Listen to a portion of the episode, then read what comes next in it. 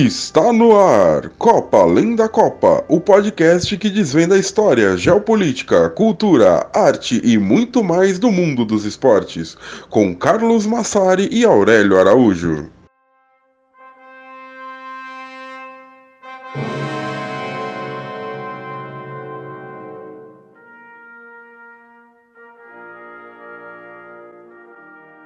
Bom dia, boa tarde, boa noite para vocês que nos escutam. Chegamos com mais um Copa Além da Copa. Hoje vamos iniciar uma nova série. Você que ouviu, que gostou aí da nossa série sobre a Copa do Mundo Feminina. Então agora tem mais uma série, essa mais curtinha para você, agora sobre a Copa América. Vamos traçar aí um pouco de história, falar sobre as relações entre os países de cada grupo, falar também sobre futebol, é claro. Para começar, então, a gente vai falar sobre o grupo A, que é justamente o grupo do Brasil, que é anfitrião dessa edição, com muita história legal para contar para vocês. Eu sou Carlos Massari e comigo Aurélio Araújo. Olá, pessoal. Muito legal a repercussão que a gente teve com a série de podcasts sobre a Copa do Mundo Feminina. Foi um negócio muito legal, muito prazeroso. E agora, no momento que a gente está gravando, é, a Copa acabou de começar, então a gente vai continuar acompanhando ela aí no, no Twitter, que é onde a gente é bem atuante também. E agora falar sobre Copa América, né? Que desde o ano passado a gente, quando é, terminou a Copa do Mundo, o pessoal falou: não, ano que vem vocês têm que falar da Copa América, tem que falar da Copa América. De fato, a América do Sul é um, é um tema que a gente gosta bastante. Então, assim, eu pessoalmente até agradeço de ter menos grupos, porque dá menos trabalho para a gente preparar a pauta aqui, mas acho que vai ser bem legal também essa experiência de falar sobre história da, da América do Sul. E futebol, claro, né? Uma coisa que deixa a gente muito feliz em falar sobre a América é porque é muito legal ver o fenômeno histórico que é como os países da América do Sul quase sempre caminham juntos, né? Tem muitas partes da trajetória de cada país que, se você coloca lado a lado, as mesmas coisas acontecem nos mesmos momentos, ou acontece em um país e se repete em todos os vizinhos. Isso é muito interessante, você percebe acontecendo no início da colonização, nos movimentos de independência, depois aí as ditaduras na década de 70, 60, enfim, segunda metade do século 20 Agora a gente tem um momento com governos de esquerda que se levantaram e já estão entrando em declínio também essa fase, mas muita coisa acontecendo simultaneamente em praticamente todos os países da América do Sul. A gente não é sociólogo para estudar exatamente o que acontece e o que explica esse fenômeno, mas a gente vai tentar relatar isso da melhor forma que a gente puder nesses programas, porque é algo interessantíssimo de se ver. Por isso, esses programas da Copa América vão ter uma estrutura similar do que teve na Copa do Mundo, que é da gente falando dos países tudo junto aí, contando uma história que se interliga de um país que se interliga com outro. Basicamente, é um formato que funciona muito bem, especialmente para a Copa América. E no grupo A, o Brasil divide espaço com três países que são de relativa proximidade geográfica. Todos eles fazem fronteira com a região norte do Brasil e tem uma semelhança muito grande entre as trajetórias históricas deles. A gente está falando sobre Bolívia, Peru e Venezuela, e eu imagino que a gente conseguiria fazer vários programas falando só sobre relações entre Bolívia, Peru e Venezuela. Mas a gente tem que ser conciso, a gente tem que espremer aqui esse material para caber em um programa só, mas vamos começar então falando dos povos pré-colombianos, Aurélio. Sim, pois é. Esse grupo, é, geograficamente, como você disse, Carlos, ele coloca ali países. É difícil falar que são países próximos, porque, bem ou mal, na, na América do Sul tá quase todo mundo junto, assim, né? Mas é, é interessante essa, essa divisão geográfica. E os Incas remetem especialmente aos vizinhos Bolívia e Peru, né? Os Incas são os povos aí, o povo mais famoso aí da, da América pré-colombiana. E eles estendiam os domínios por entre as terras, tanto de, de Bolívia quanto de Peru. Claro, por mais que o centro da cultura inca né, seja ligado ao Peru, também aconteceu uma expansão no século XV para parte do que é hoje território boliviano. E muito antes disso, na verdade, existiu Tiwanaku, uma cidade que se desenvolveu do lado boliviano das margens do lago Titicaca, mas se expandiu ferozmente para partes do que hoje são Peru, Chile e Bolívia. Eles dominaram o cultivo da, da batata e da quinoa, e, ou quinoa, né? Daí depende como sua nutricionista fala. E eles domesticaram lhamas e alpacas. Infelizmente, pouco se sabe sobre essa cultura, né? A cultura de Tiwanaku, uma vez que eles não deixaram registros escritos. É, Estima-se que o desaparecimento da civilização tenha acontecido por volta ali do, do ano 950 e que a região tenha ficado pouquíssimo habitada por séculos até passar o domínio Inca, que tinha sua base central na outra margem do Titicaca. Mas aí veio o domínio espanhol, né, Carlos? Pois é, né? A gente não precisa nem dizer que com o domínio espanhol, as civilizações pré-colombianas, principalmente os Incas, que dominavam toda essa região, foram dizimadas ou escravizadas, enfim. E tudo isso fez com que uma nova geopolítica se formasse na região. O Brasil estava do lado português, vivia uma experiência similar de colonização por exploração. Existiam ali algumas diferenças que você provavelmente aprendeu no seu ensino fundamental ou ensino médio, mas era uma experiência similar. E, apesar disso, o Brasil era desconectado da realidade da América Espanhola e o Peru e a Bolívia, que são vizinhos, eles estavam bastante próximos, sim, inclusive a Bolívia nessa época era conhecida como Alto Peru, e ela fazia parte do vice-reino do Peru.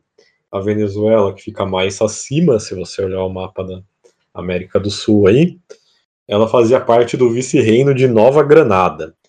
E aí, depois de tudo isso, né, da colonização, o momento que a gente não pode deixar de dar um destaque absurdo nesse programa, porque é o momento mais importante desses países, o momento mais importante da América do Sul, e que inclusive dá nome aí até a principal competição de clubes da América do Sul, né, Taça Libertadores da América, é justamente a época da libertação, a época da independência dos países.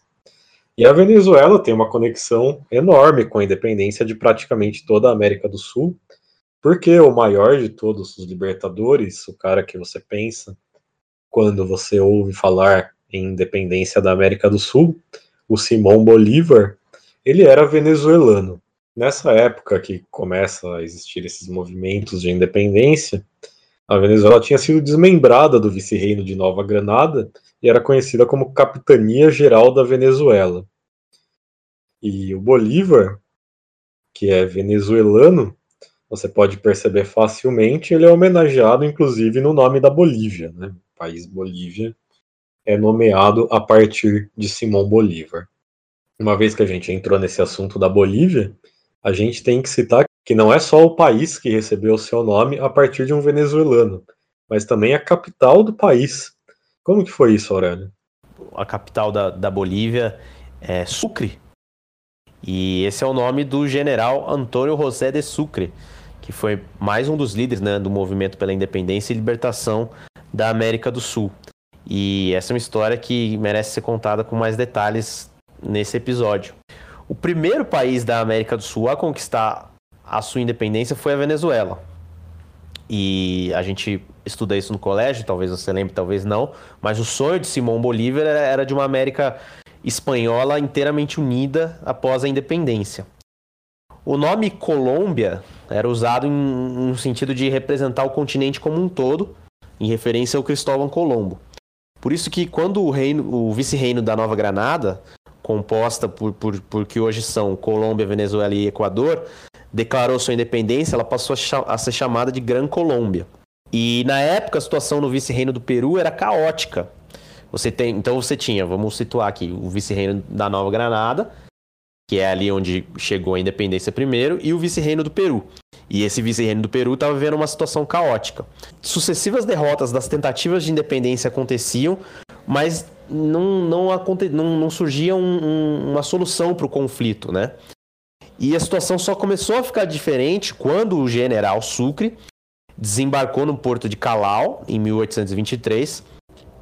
E ao lado de outro general, o Andrés de Santa Cruz, eles libertaram primeiro o que hoje são as terras bolivianas, conseguindo tomar La Paz em 25 de agosto de 1823. O Bolívar então deu ao Sucre a missão de continuar liberando as terras do, do Alto Peru, enquanto o Peru continuava um caos. E isso foi sendo feito rapidamente com outras é, importantes cidades, como Santa Cruz de la Sierra e Cochabamba sendo tomadas. E a última e de mais difícil conquista foi Potosí, no alto da montanha. Né? Você que, que acompanha Libertadores talvez já tenha ouvido falar de Potosí, realmente é uma altitude absurda. Mas as forças dos, dos Libertadores também é, lograram essa, essa vitória e tomaram controle de Potosí. E aí que entra o fator mais curioso dessa história. Com o território do Alto Peru todo sob controle, o Sucre e seus colegas se viram com três opções: buscar uma união com Buenos Aires para formar um novo país, esperar a resolução do conflito no Peru e se manterem como um único estado com os vizinhos, ou declarar a independência. O Sucre advogava pela terceira causa, mas o Bolívar via isso como uma traição ao sonho da Gran Colômbia é, o Bolívar e o Sucre ele trocaram, troca, acabaram trocando cartas ali sobre o assunto. E no fim o Bolívar aceitou a, a independência. O Sucre decidiu homenagear o, amigo, né, com o nome do país. Né? Então diz, ele disse a Rômulo, Roma, a Bolívar, Bolívia. Mas não deixa de ser interessante que o homenageado no nome do país era inicialmente contra a independência desse país, né? Claro, por uma questão de querer uma América unida, como a gente disse. Bolívar é uma figura tão importante para a América do Sul que não faltam citações a ele em canções. Na Venezuela, por exemplo, a gente selecionou uma música que se chama República de la Alegria, que é do cantor de pop latino Ricardo Montaner. Apesar de ter nascido na Argentina, o Ricardo Montaner foi muito cedo para a Venezuela e fez lá toda a carreira dele, onde ele faz muito sucesso conhecer um pouco mais do pop latino, que é um gênero a gente até tem contato aqui no Brasil, bem mais outros gêneros desses países mais ao norte da América do Sul. Vamos escutar a República de la Alegria, que não é uma música que fala sobre história, mas cita de forma muito aleatória o Simão Bolívar. Então, sobe o som.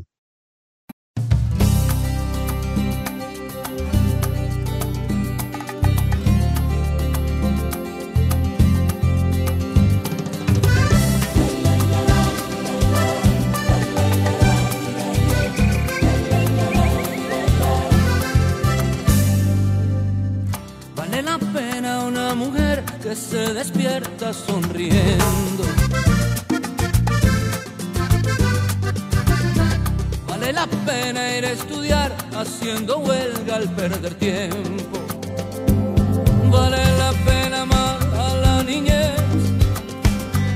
Vale la pena ser héroe del barrio y a punta de echar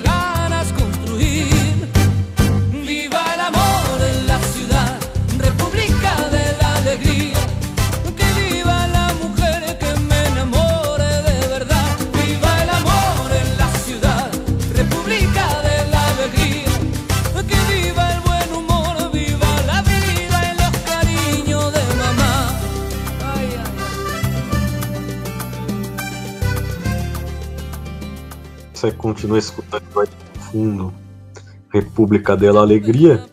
E bom, é meio óbvio que Bolívar e o Sucre eles também seriam muito fundamentais para a independência do Peru.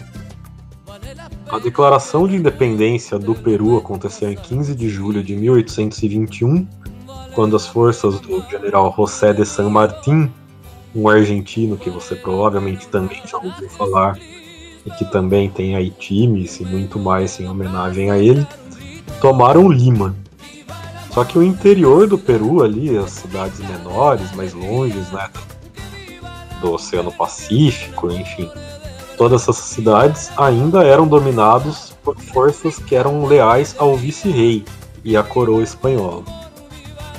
E aí aconteceu uma discordância entre o San Martín e o Bolívar porque o San Martín queria que o novo país, o Peru independente, fosse uma monarquia e o Bolívar, obviamente, queria que fosse uma república. Só que aí o San Martín foi chamado pelo Sucre para lutar no Equador e passou o comando do movimento da independência do Peru justamente para o Bolívar.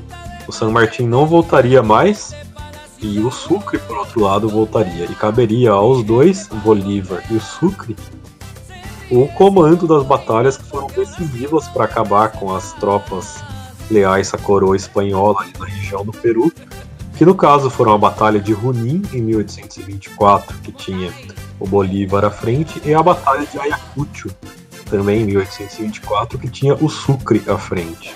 E o Peru e a Bolívia também foram diretamente ligados às mortes do Sucre e do Bolívar.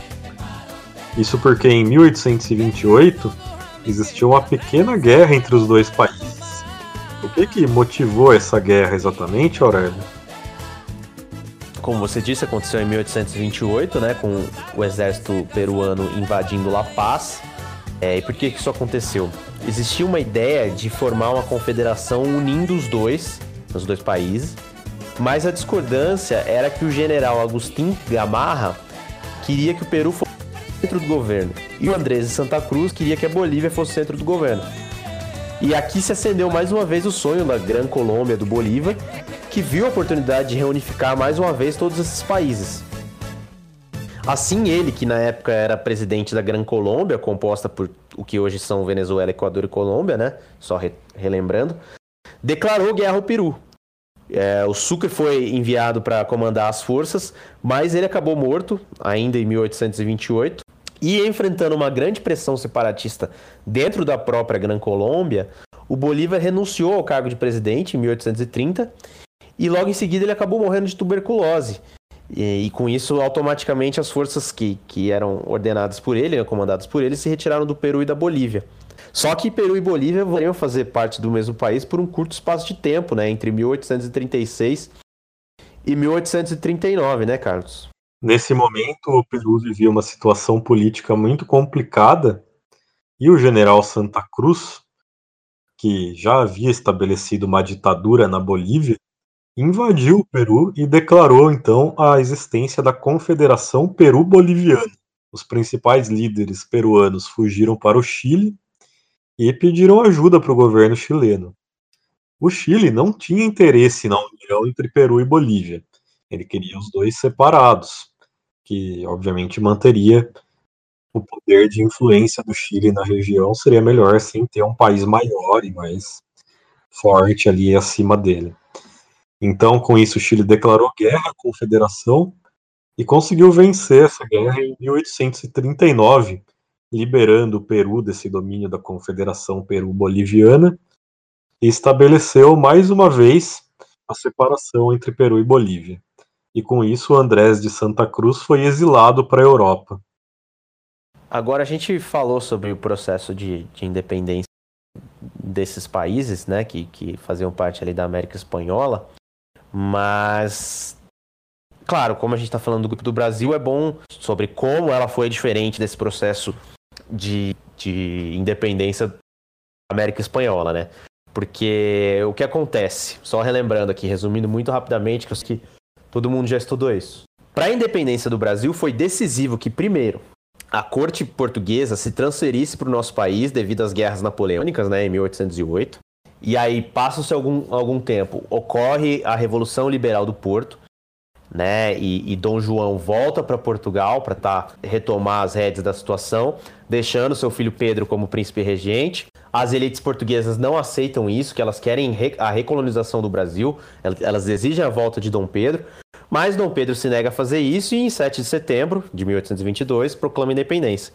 É, é bom relembrar isso só para ressaltar se a independência brasileira foi né, concedida por um membro da família real portuguesa, né? Diferente do que aconteceu nos outros países. Não que não tenha havido também combates e tudo mais, mas foi um processo diferente.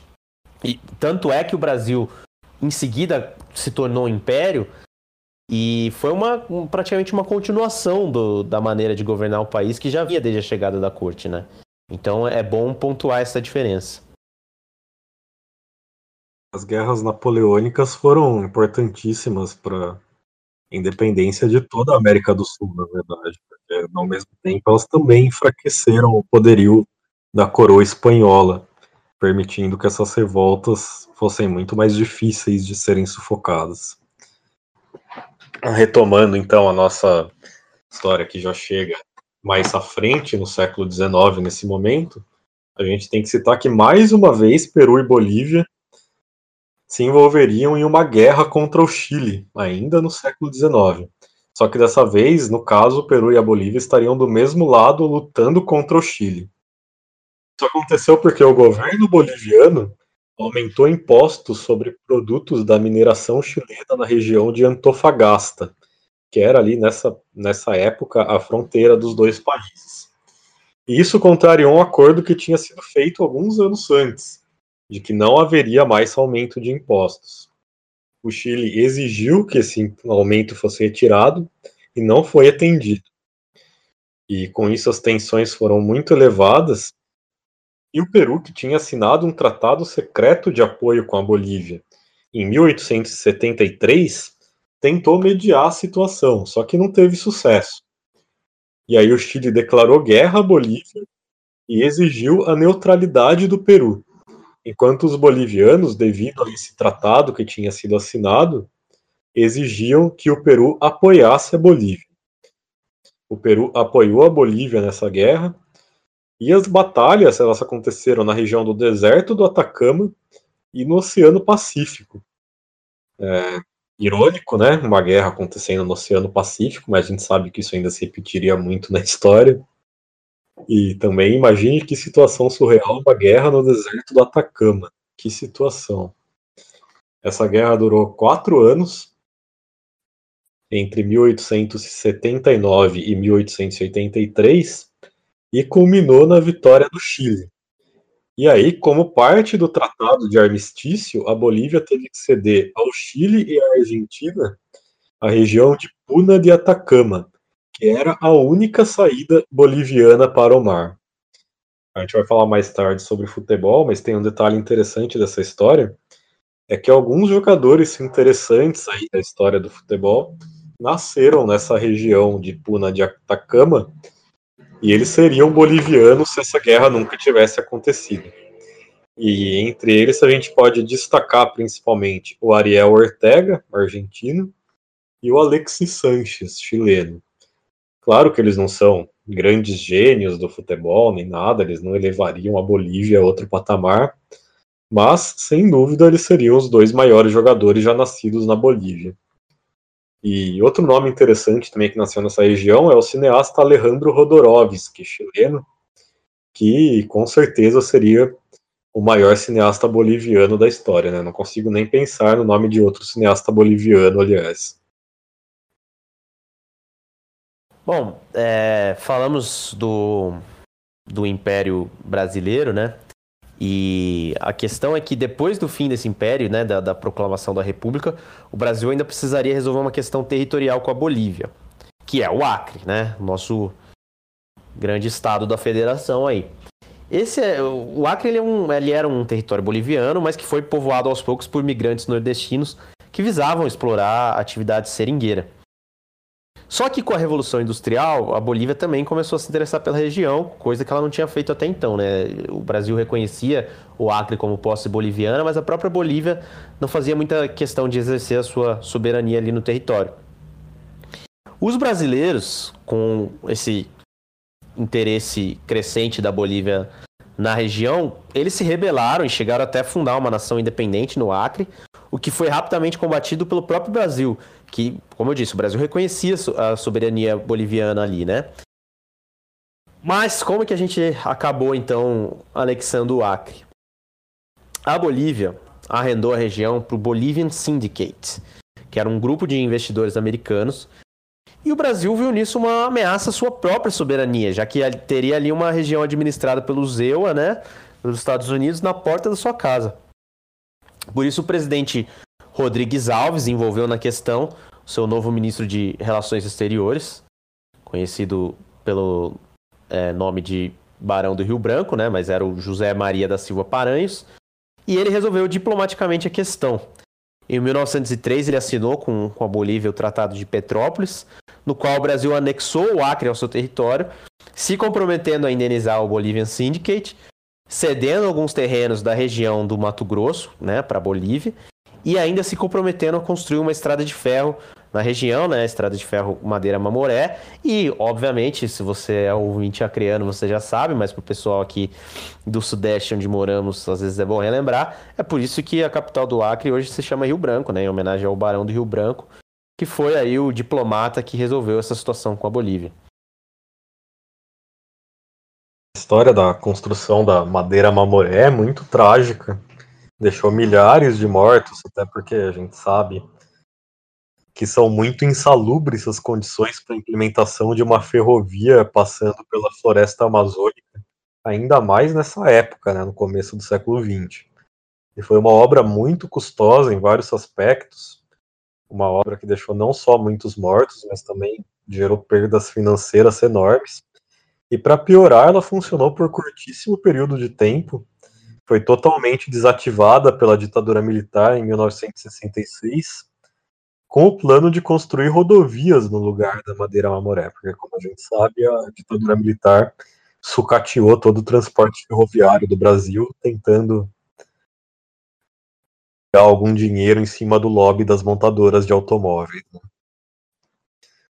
Acontece, então, é que seriam construídas rodovias, e isso só fez com que a história se repetisse ali do lugar, mais um monte de dinheiro jogado fora, mais um monte de vidas perdidas de maneira bizarra nas condições insalubres da Amazônia. E o equipamento que era da ferrovia logo, logo virou sucata e acabou sendo vendido para siderúrgicas por todo o Brasil. Um final de história que é muito triste. Ainda sobre esse assunto do Acre, né, a gente também pode destacar outra figura que é a do Luiz Galvez Rodrigues de Arias. Quem foi Luiz Galvez Rodrigues de Arias? Ele foi ninguém menos que o único presidente do Acre. Como a gente já disse, né, o Aurélio acabou de dizer, se o Acre já foi um país independente por um curto período de tempo, ele teve um presidente. E o Galvez, quando ele declarou a independência do Acre em 1899, vislumbrava um país moderno, tinha preocupações sociais, preocupações ambientais, enfim. E se você acompanha futebol também, você sabe que lá do Acre tem, tem um time que se chama Galvez, né? Que inclusive disputou a Série D em 2019, disputou a Copa São Paulo de Futebol Júnior em 2019, também inclusive estava no grupo do Palmeiras na Copinha de 2019. E a Madeira Mamoré, essa história toda da construção, já foi tema de um samba enredo. A gente nunca tocou nada desse gênero que é tão brasileiro aqui no programa, e não poderia haver uma hora melhor. Né? Em 1997, acadêmicos do Grande Rio contou no Carnaval a história da ferrovia com um samba que se chama Madeira Mamoré, a volta dos que não foram lá no Guaporé, e é um samba tristíssimo. Vamos escutar aí então.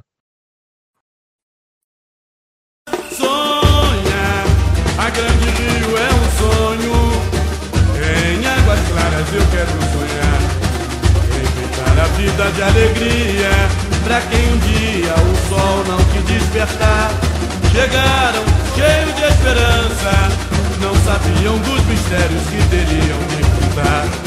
Essa mata tem segredos que o homem não consegue desvendar. É um mundo de encanto e magia, perfume e fantasia cicatriz que a Amazônia fez chorar. Olha o índio no caminho, é caçador. Meu cavalo é de fogo, eu vou que vou. Se a selva é perigosa, meu amor.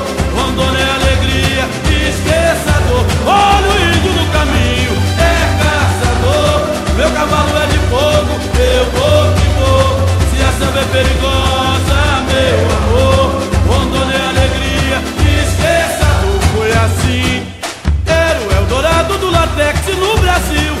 riqueza que a cobiça alimentou nessa história de um bem cru no tratado de Petrópolis.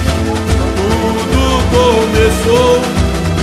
O Acre da Bolívia ganhei e a borracha para o mundo exportei cada dormente é uma vida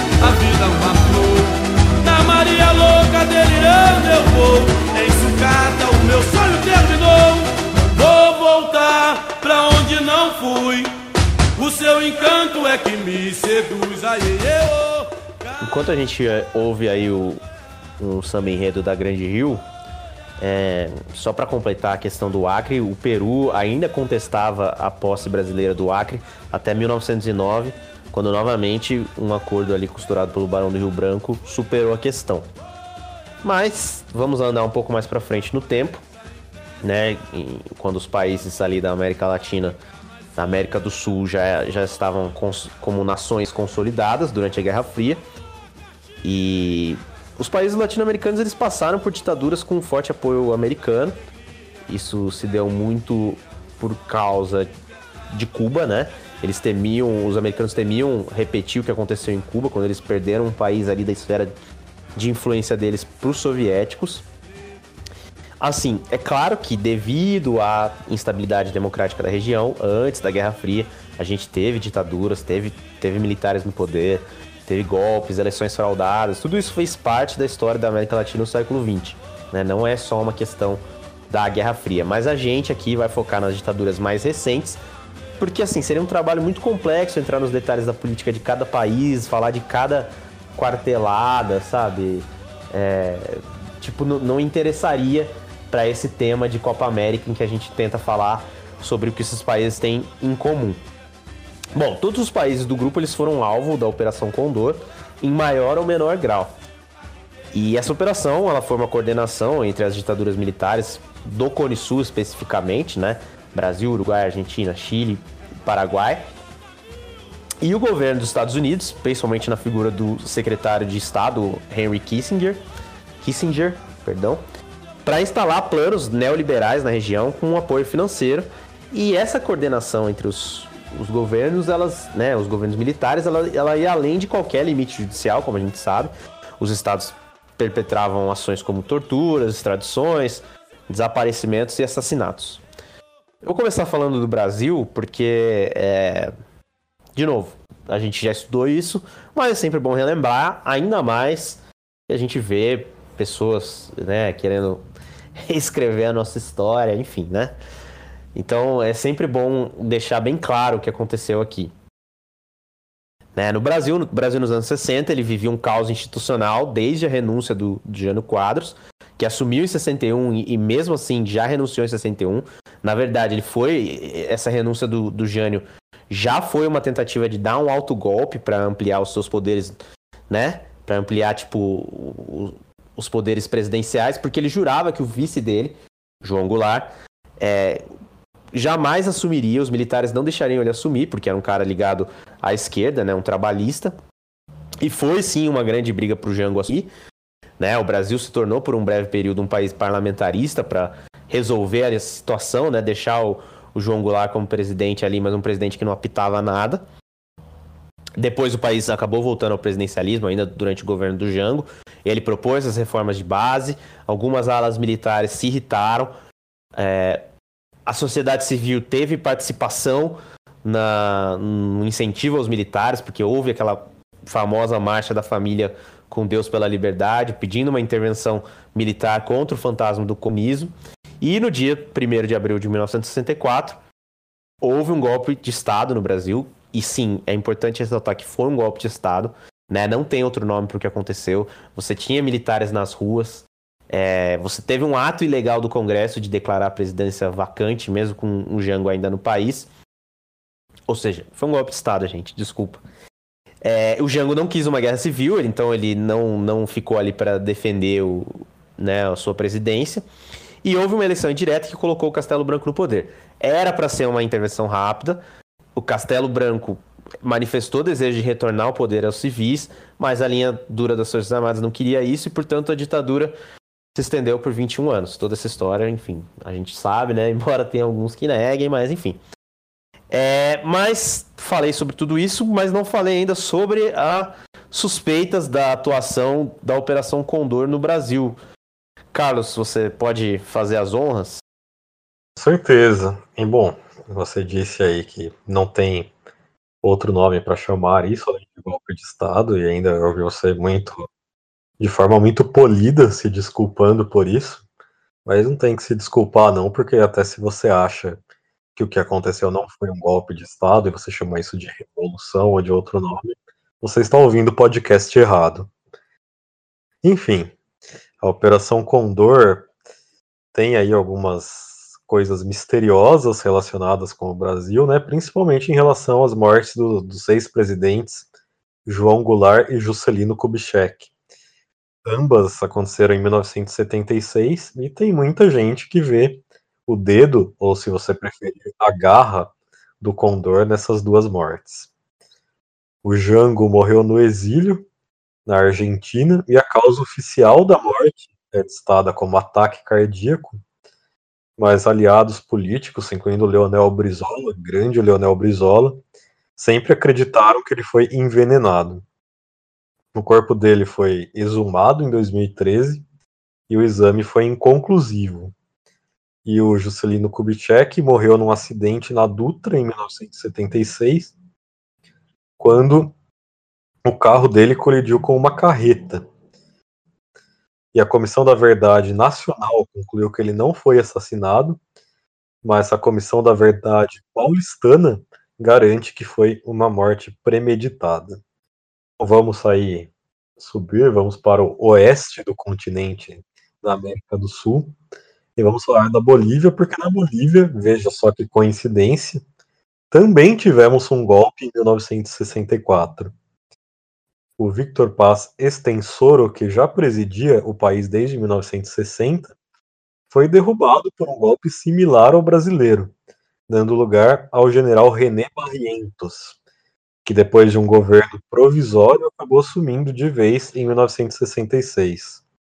Nesse mesmo ano, 1966, surgiu um foco de guerrilheiros na região de Yancarruaçu, que eram comandados justamente por Ernesto Che Guevara, e o Barrientos contou com o apoio dos Estados Unidos para derrotar esse foco, capturar e executar Che Guevara.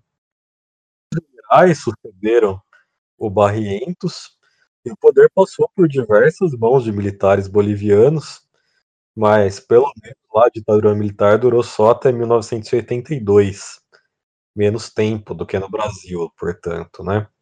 Mas foi uma ditadura menos homogênea que a do Brasil. Teve golpe atrás de golpe e chegou até mesmo a ter um ditador militar de esquerda, o Juan José Torres, entre 1970 e 1971. Só que, claro, não demorou muito para que ele fosse derrubado pelo ditador mais famoso desse período, que foi o Hugo Banzer, novamente com muita ajuda americana, e isso aprofundou muito a dívida externa da Bolívia. E como parte da Operação Condor, o Juan Torres, que estava exilado na Argentina, foi sequestrado e assassinado, mais uma vez, vejam só que coincidência, em 1976. Os restos mortais dele só retornaram à Bolívia após o fim da ditadura. E depois da queda do Banzer, até mesmo alguns ditadores ligados ao narcotráfico mantiveram o apoio dos Estados Unidos, porque os Estados Unidos preferiam fazer vista grossa ao tráfico do que perder a influência sobre o país para a esquerda e para os comunistas. Bem, é...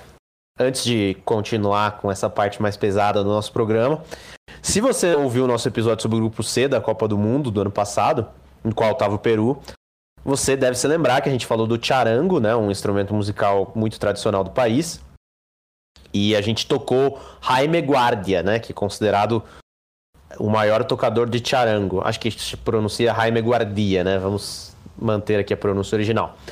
Acontece que o charango também é muito popular na Bolívia.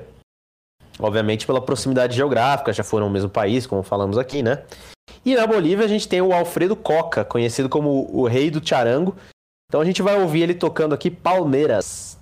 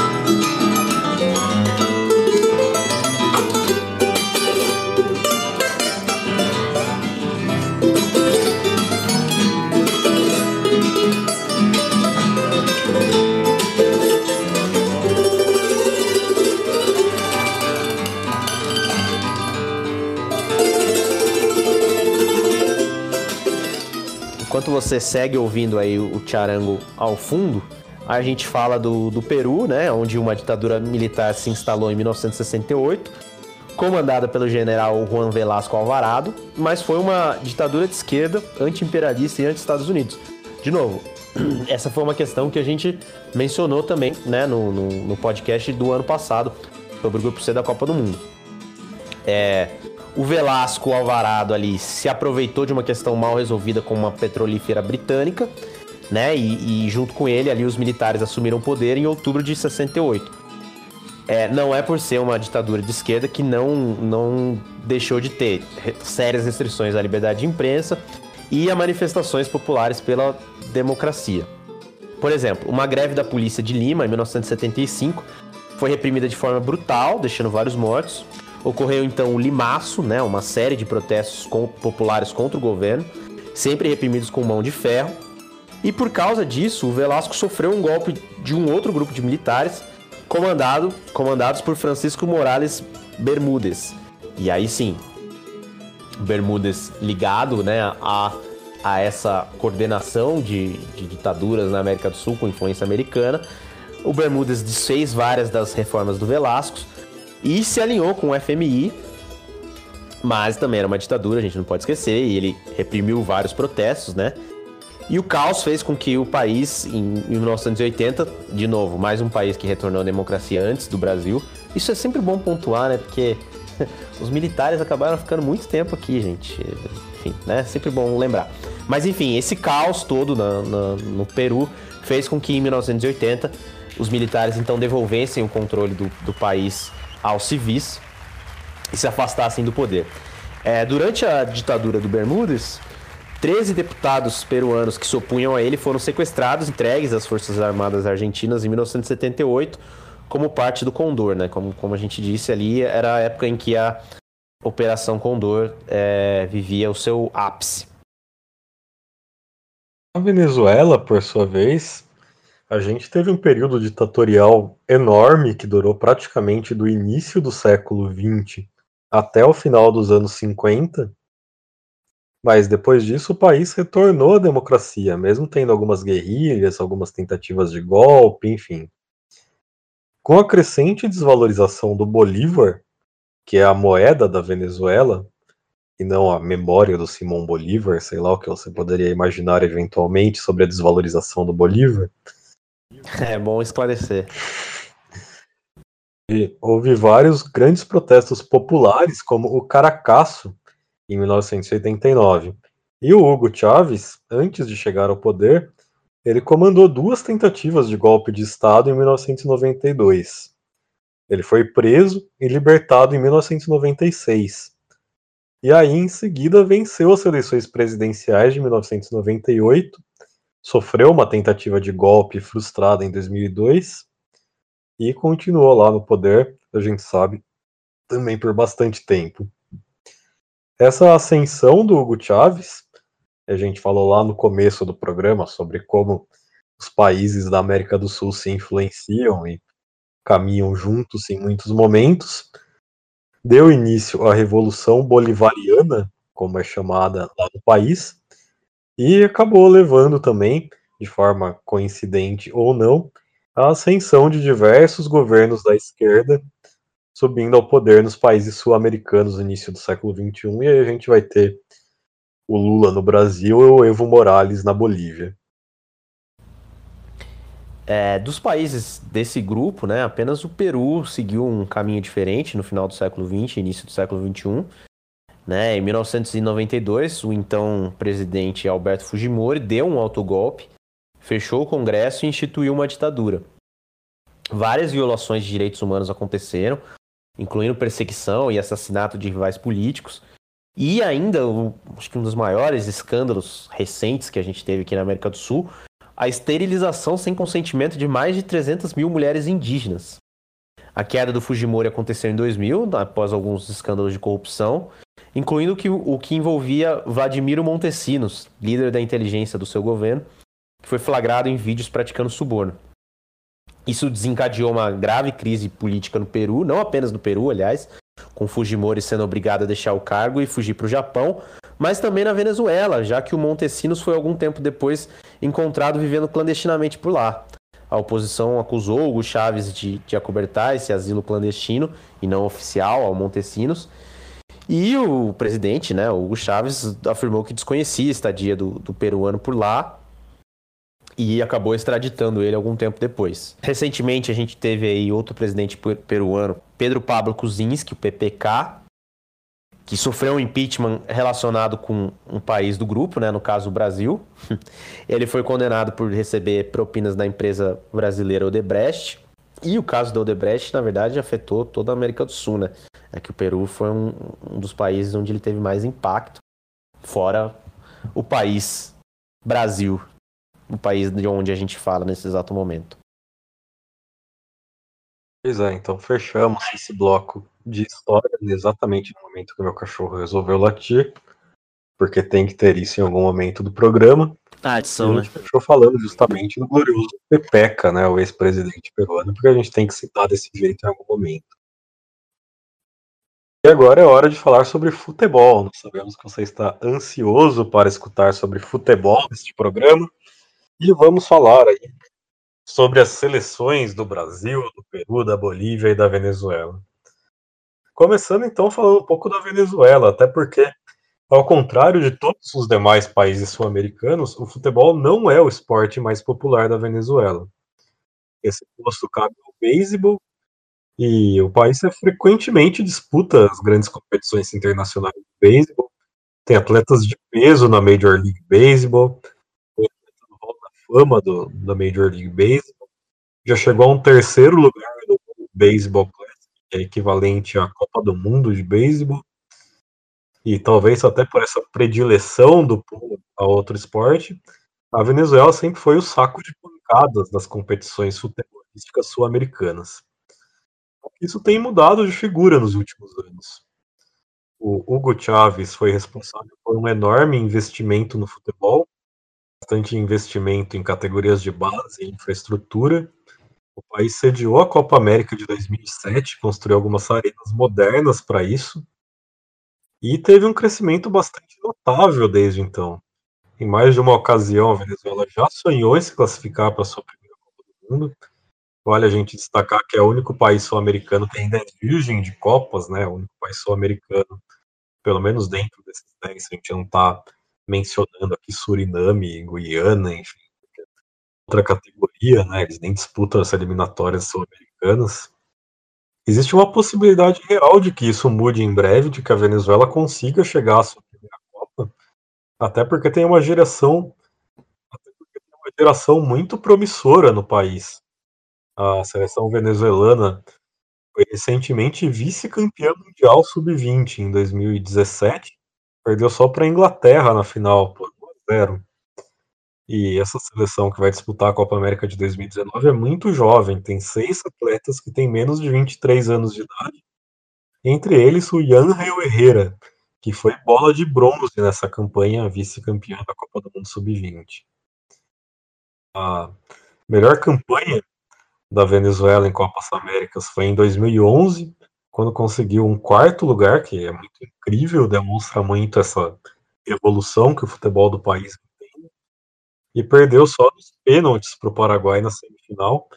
Se você se lembra, esse é aquele ano que antes da, da do Paraguai eliminar, o, eliminar a Venezuela nos pênaltis, tinha eliminado o Brasil nas quartas também nos pênaltis, né? Também com alguns pênaltis ali que são bizarramente perdidos, são meio que meme até hoje. Tipo aquele pelo Elano. Exato, famoso pênalti do Elano. E a Venezuela é conhecida como vino tinto, que é uma referência à cor do uniforme. E isso acontece porque a união entre as três cores da bandeira venezuelana, amarelo, vermelho e azul, resulta na cor vinho. Você pode inclusive tentar essa experiência com guache aí na sua casa. A primeira aparição dessa cor aconteceu nos Jogos Bolivarianos de 1938 e inspirados no futebol, os times nacionais de beisebol e basquete, veja só, esporte mais popular do que o futebol, no caso do beisebol, né? Também vestem a cor vinho. em seus times nacionais oficiais. Bom, antes da gente é, falar um, um, pouco mais sobre a Bolívia, eu queria complementar com relação à atual Venezuela, que é, assim, o Brasil não pode entrar achando que já ganhou da Venezuela, não, porque de fato é, esse ano a equipe já ganhou da Argentina, né? É, nós estamos gravando agora hum, é, poucos dias depois da Venezuela ter vencido os Estados Unidos fora de casa. Aliás, um, um amistoso geopoliticamente muito interessante, né, que entre Estados Unidos e, e, e, Venezuela nos Estados Unidos. E assim, é um, é um trabalho muito interessante do técnico Rafael Dudamel, que é, aliás, já se disse várias vezes contra a politização da seleção, nem para o lado do, do Maduro, nem para o lado do Guaidó. E o Rafael Dudamel, aqui para os nossos ouvintes brasileiros que se lembram, era o goleiro do glorioso Deportivo Cali, que perdeu a final da Libertadores de 99 para o Palmeiras. A evolução da seleção venezuelana deixou para a Bolívia a triste alcunha de ser a seleção mais fraca da América do Sul. É, isso parece até surpreendente se a gente olha para os anos 90, quando os bolivianos viveram o melhor momento da história deles. Eles se classificaram para a Copa do Mundo de 94 né? E eles chegaram até a ser vice-campeões da Copa América de 97, perderam para o Brasil no famoso jogo em que o Zagallo é, comemorou dizendo que a Argentina teria que engolir ele. Aquela geração boliviana era comandada pelo El Diablo Echeverri e pelo Erwin Sanches. É histórica para o país, mas nem tanto quanto a geração de 1963, quando uma enorme façanha foi conseguida o título da Copa América. Portanto, a Bolívia tem Copa América sim. Naquela campanha de 63, a Bolívia venceu a Argentina por 3 a 2 e o Brasil por 5 a 4 nas duas últimas rodadas de um campeonato disputado por pontos corridos para ficar com o caneco. Mas vale dizer que foi uma competição muito desprestigiada, né? A seleção brasileira, na verdade, era a seleção de Minas Gerais e não contava com as estrelas do bicampeonato mundial, né, conquistado um ano antes no Chile, enquanto a seleção argentina não era, não tinha profissionais, não tinha jogadores profissionais. E o Uruguai, para completar aí a sorte da Bolívia, o Uruguai que é o maior campeão da Copa América, boicotou o torneio por causa da altitude. E a altitude é uma, uma grande polêmica quando a gente fala de futebol e, e de Bolívia. Né? Se, se o Hugo Chávez prestigiou muito o futebol venezuelano, o Evo Morales também é um grande entusiasta do esporte e também é um defensor da prática do futebol nos lugares mais altos. Em protesto a uma proibição relâmpago da FIFA a jogos acima de 2.500 metros de altitude, o Evo organizou uma partida a 5.200 metros no observatório de Chacaltaya e presidente boliviano, né, que na época tinha 48 anos de idade, marcou quatro gols na vitória do time dele por 10 a 3 na peleja convenhamos que não deve ter sido o jogo mais, né, assim. Com certeza não foi o jogo mais menos combinado da história, mas tudo bem. O importante era o gesto simbólico de jogar na altitude e, e, todo ano a gente vê aí os clubes brasileiros na Libertadores e de fato é, não que não estou de maneira alguma dizendo que não tenho que rolar jogos na altitude, mas são jogos que, que todos os times que vão visitar lá os bolivianos acabam passando um aperto. O Peru também tem alguns times que mandam seus jogos lá em cima da montanha e ele também seria prejudicado por essa proibição da FIFA. Né? O então presidente do país nessa época dessa proibição relâmpago, que era o Alan Garcia, também criticou a decisão e chamou de eurocêntrica, o que não deixa de ser verdade se a gente analisar bem, né? Mas vamos voltar então aí à atual seleção boliviana. E a gente não tem dúvidas que é a mais fraca do continente nesse momento. Apenas três dos 23 convocados atuam fora do país, ou seja, são 20 jogadores que jogam no super potente futebol boliviano. Tem um, um jogador, inclusive, glorioso Always Ready. E desses 23 jogadores que jogam fora da Bolívia, dois jogam no Puebla do México e o outro é o interminável Marcelo Moreno, que o torcedor brasileiro conhece muito bem e que atualmente está no futebol chinês. Tirando o Marcelo Moreno, que já marcou 17 vezes com a camisa da seleção boliviana, nenhum outro convocado tem mais de três gols anotados pela Bolívia. E assim como a seleção venezuelana tem o apelido cor, vino tinto, né, que a gente falou para você fazer experimento em guache, a Bolívia segue o mesmo caminho, a seleção é conhecida como La Verde. Isso eu não preciso explicar o porquê, né? Bom, o Peru ele possui dois títulos da Copa América. O primeiro vencido em 1939 e o segundo em 1975. O detalhe do título de 75 é que, assim como na edição vencida pela Bolívia, o Brasil jogou com a seleção mineira. Foi um torneio que não teve sede fixa, né? É, e nos confrontos de ida e volta, na semifinal, a gente teve a vitória peruana em Belo Horizonte por 3 a 1 seguida por um não suficiente triunfo brasileiro em Lima por 2 a 0 E aí a decisão foi na moedinha. Essa coleção de fracassos com a seleção mineira em Copa América fez com que o Brasil, a partir da edição seguinte, em 1979, é, levasse o time principal para Copa América. E da mesma forma que os grandes feitos do futebol brasileiro já foram transformados em música, o mesmo acontece né, em outros países. No Peru, a geração da década de 70 foi exaltada. Na música que a gente vai ouvir, Peru campeão dos Ases del Peru. A música é uma polca peruana, um gênero que realmente merece ser conhecido. Então vamos lá. Peru campeão, a polca peruana.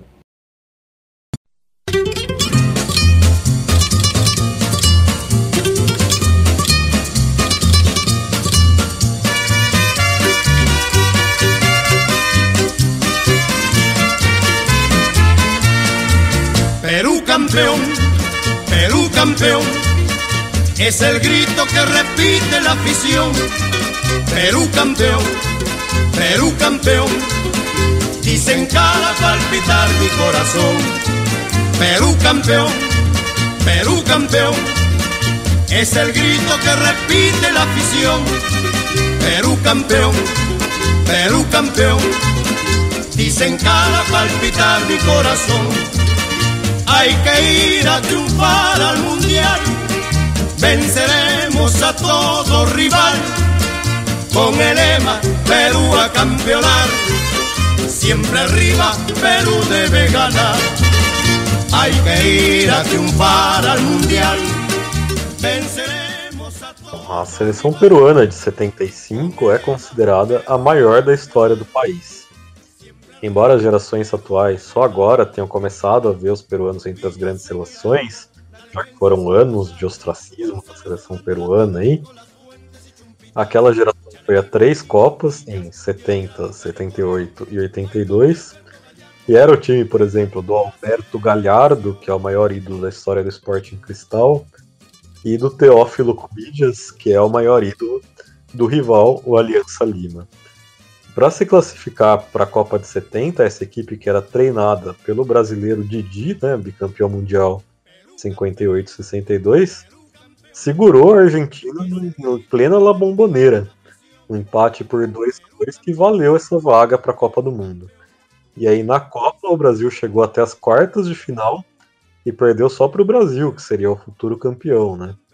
E também foi outro treinador brasileiro, o Tim, que levou o Peru para a Copa de 82. Depois disso, como a gente acabou de citar, né, o Peru mergulhou num período enorme de ostracismo, jejum de títulos, jejum de participações em Copas do Mundo, e só foi sair recentemente disso, nessa década, quando chegou a Copa de 2018, ganhando da Nova Zelândia na repescagem, passou da primeira fase, mas até que jogou bem na Copa, foi até injusto não se classificar. E teve também dois terceiros lugares em Copas Américas recentes, 2011 e 2015, né, em ambas com o Guerreiro sendo artilheiro, Paulo Guerreiro, atualmente no Internacional de Porto Alegre. E essa seleção tem como técnico o Ricardo Gareca, argentino, o treinador mais injustiçado da história do Palmeiras. E no nosso episódio sobre o Grupo C do ano passado, né, que foi o terceiro episódio da história do Copa Além da Copa, a tua origem da faixa, né, na camisa peruana, uma faixa ali que lembra o River Plate, o Vasco da Gama. É, a gente não vai recontar a história agora, não, não caberia, né? Você pode ouvir o nosso programa, nosso terceiro programa, é, se você quiser, tá aí no Spotify, tá, no, tá nos principais é, agregadores de podcasts. Mas é, é interessante assim pontuar que ela foi usada pela primeira vez naqueles polêmicos Jogos Olímpicos de Berlim em 1936, ou seja, a Olimpíada do Hitler, né? Nos quais o Peru empatou com a Áustria, né? No, no tempo normal. Na, eram as quartas de final da, da, da do, do, torneio de futebol da Olimpíada de 36. O Peru empatou com a Áustria no tempo normal por 2 a 2 e aí o jogo foi para prorrogação. O Peru marcou cinco gols na prorrogação e o juiz invalidou três. Mas mesmo assim, né? Pô, se o time marca cinco gols, é, você tem que realmente anular muitos para impedir a vitória. Então o jogo terminou 4 a 2 para os peruanos. Só que a Áustria apelou para a justiça dizendo que houve uma invasão de campo de torcedores peruanos. Mas há relatos que dão conta de que essa invasão aí de supostos torcedores peruanos foi ordenada pelo Joseph Goebbels, né, o grande ministro da propaganda nazista, porque os nazistas não queriam ver uma, uma equipe não ariana eliminar uma equipe ariana justamente ali na, na casa deles. O que, aliás, mostra a ligação, é, se hoje já é super clara a ligação entre política e, e esporte, né, principalmente no caso futebol, na época das Olimpíadas de 36, Copa de 34, meus amigos, era descarado o negócio. Enfim, o fato é que a organização quis remarcar a partida é, com portas fechadas, né, sem, sem torcedores, e os peruanos furiosos, porque eles tinham de fato vencido em campo, resolveram abandonar não apenas o torneio de futebol da Olimpíada, mas toda a Olimpíada, né? E essa equipe que estreou, né, a, a camisa com a faixa peruana, realmente uma camisa muito bonita, foi recebida com festa ao retornar ao país ainda em 1986. É, falando ainda na edição de 1975 da Copa América, vencida pelo, pelo Peru, foi nela que a seleção venezuelana sofreu aí um episódio triste, a pior goleada da sua história. Levou 11 a 0 da Argentina. E falando em recordes, né? Quando a gente chega para falar de Brasil na Copa América, o Brasil divide com a Argentina a honra de ter maior, os maiores goleadores né, da história da Copa América o brasileiro Zizinho e o argentino Norberto Mendes têm cada um 17 gols na história do torneio, não foram superados por nenhum outro jogador até hoje. O Brasil seja o maior vencedor de títulos de Copa do Mundo, Brasil não detém o maior número de títulos de nenhuma competição oficial da Comebol, nem da Copa América de seleções, nem nas competições de clubes, né? Libertadores, Sul-Americana, Recopa, e só era o maior da Copa Mercosul, mas a Copa Mercosul durou aí pouquíssimo tempo, foi extinta muito rapidamente. Mas por que será que o Brasil está então, tão longe e tão abaixo da Argentina e do Uruguai? Brasil com oito títulos, Argentina com 14 e Uruguai com 15. Além da razão mais óbvia de todas, que é não conseguir ganhar, o Brasil não dava muita importância nos torneios sul-americanos. A gente chegou a mencionar aí, né, as competições jogadas com a seleção mineira, perdendo títulos para Bolívia e para o Peru. Mas, por exemplo, tanto o Pelé como o Zico, por exemplo, são dois jogadores que disputaram apenas uma edição de Copa América em todas as suas carreiras. E o Brasil chegou a ficar 40 anos sem ganhar uma edição de Copa América, entre 1949 e 1989. Depois desse título de 49, inclusive a seleção ficou longos anos sem mandar seus principais jogadores para a Copa América. E a nossa geração chegou até a ver isso, né, em 2004, em 2007 contra a Argentina, mas aí foram ocasiões que foi suficiente, né, para ganhar, especialmente naquela edição histórica com o gol do, do Adriano aos 48 do segundo tempo que hoje talvez fosse anulado pelo VAR, né? Porque aparentemente tem uma falta ali do Luiz Fabiano na, na, na jogada, mas enfim, aproveitamos que, que não tinha VAR na época e é um dos gols. É, por mais que o Brasil tivesse desvalorizando aquele torneio, mas pelo menos nos últimos 20 anos de seleção brasileira, é um dos gols mais marcantes, sem dúvida. dúvida nenhuma. sobre a questão do VAR, felizmente não precisamos reescrever a história. É, e aí a falta de publicidade da Copa América também ajudou historicamente na desvalorização dele no Brasil. E isso parecia coisa do passado, mas está começando a acontecer de novo. Em 2015 teve Copa América, em 2016 teve uma edição especial nos Estados Unidos para comemorar o centenário do torneio. E aí a gente tem Copa América nesse ano. E aí ano que vem já tem mais uma edição, que além de tudo vai ter sedes bizarras pela distância, né? Sede na Argentina e na Colômbia, tipo, qual sentido? E essa edição de 2020 vai acontecer com a intenção de alinhar a Copa América com a Eurocopa.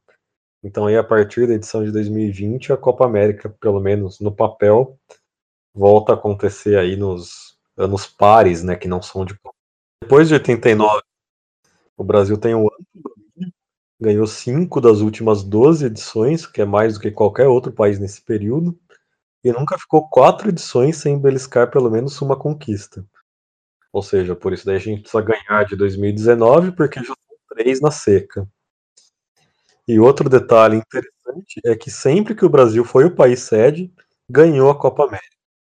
1919, 1922, 1949 e 1989. É isso, pessoal. Chegamos ao fim do nosso primeiro programa sobre a Copa América.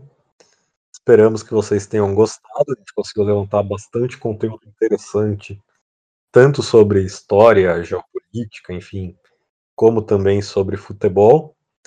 E muito em breve aí os dois outros episódios sairão o nosso planejamento aí é de na próxima segunda-feira conseguir lançar o episódio sobre o grupo B. Vamos ver se a gente consegue fazer tudo em dia. Muito obrigado pela sua audiência. Até a próxima. É isso aí, pessoal. É, embora a seleção brasileira ultimamente não venha empolgando muito, é, o Brasil, em tese, tem aí ah, o desafio de manter sempre conquistando a Copa América quando ela é disputada em casa. E não deixa de ser sempre um torneio muito legal de acompanhar, porque tudo que coloca a gente em contato com os nossos vizinhos é uma coisa legal, né? Eu pessoalmente adoro é, saber mais sobre a história da América do Sul, adoro viajar pela América do Sul. Enfim, então, tamo junto, como disse o Carlos, em breve temos aí o episódio sobre o grupo B, prometemos que não vai demorar. E é isso aí, não deixe de acompanhar a nossa nossa cobertura da Copa América no Twitter, arroba Copa Além da Copa. Então, valeu pela companhia e até a próxima.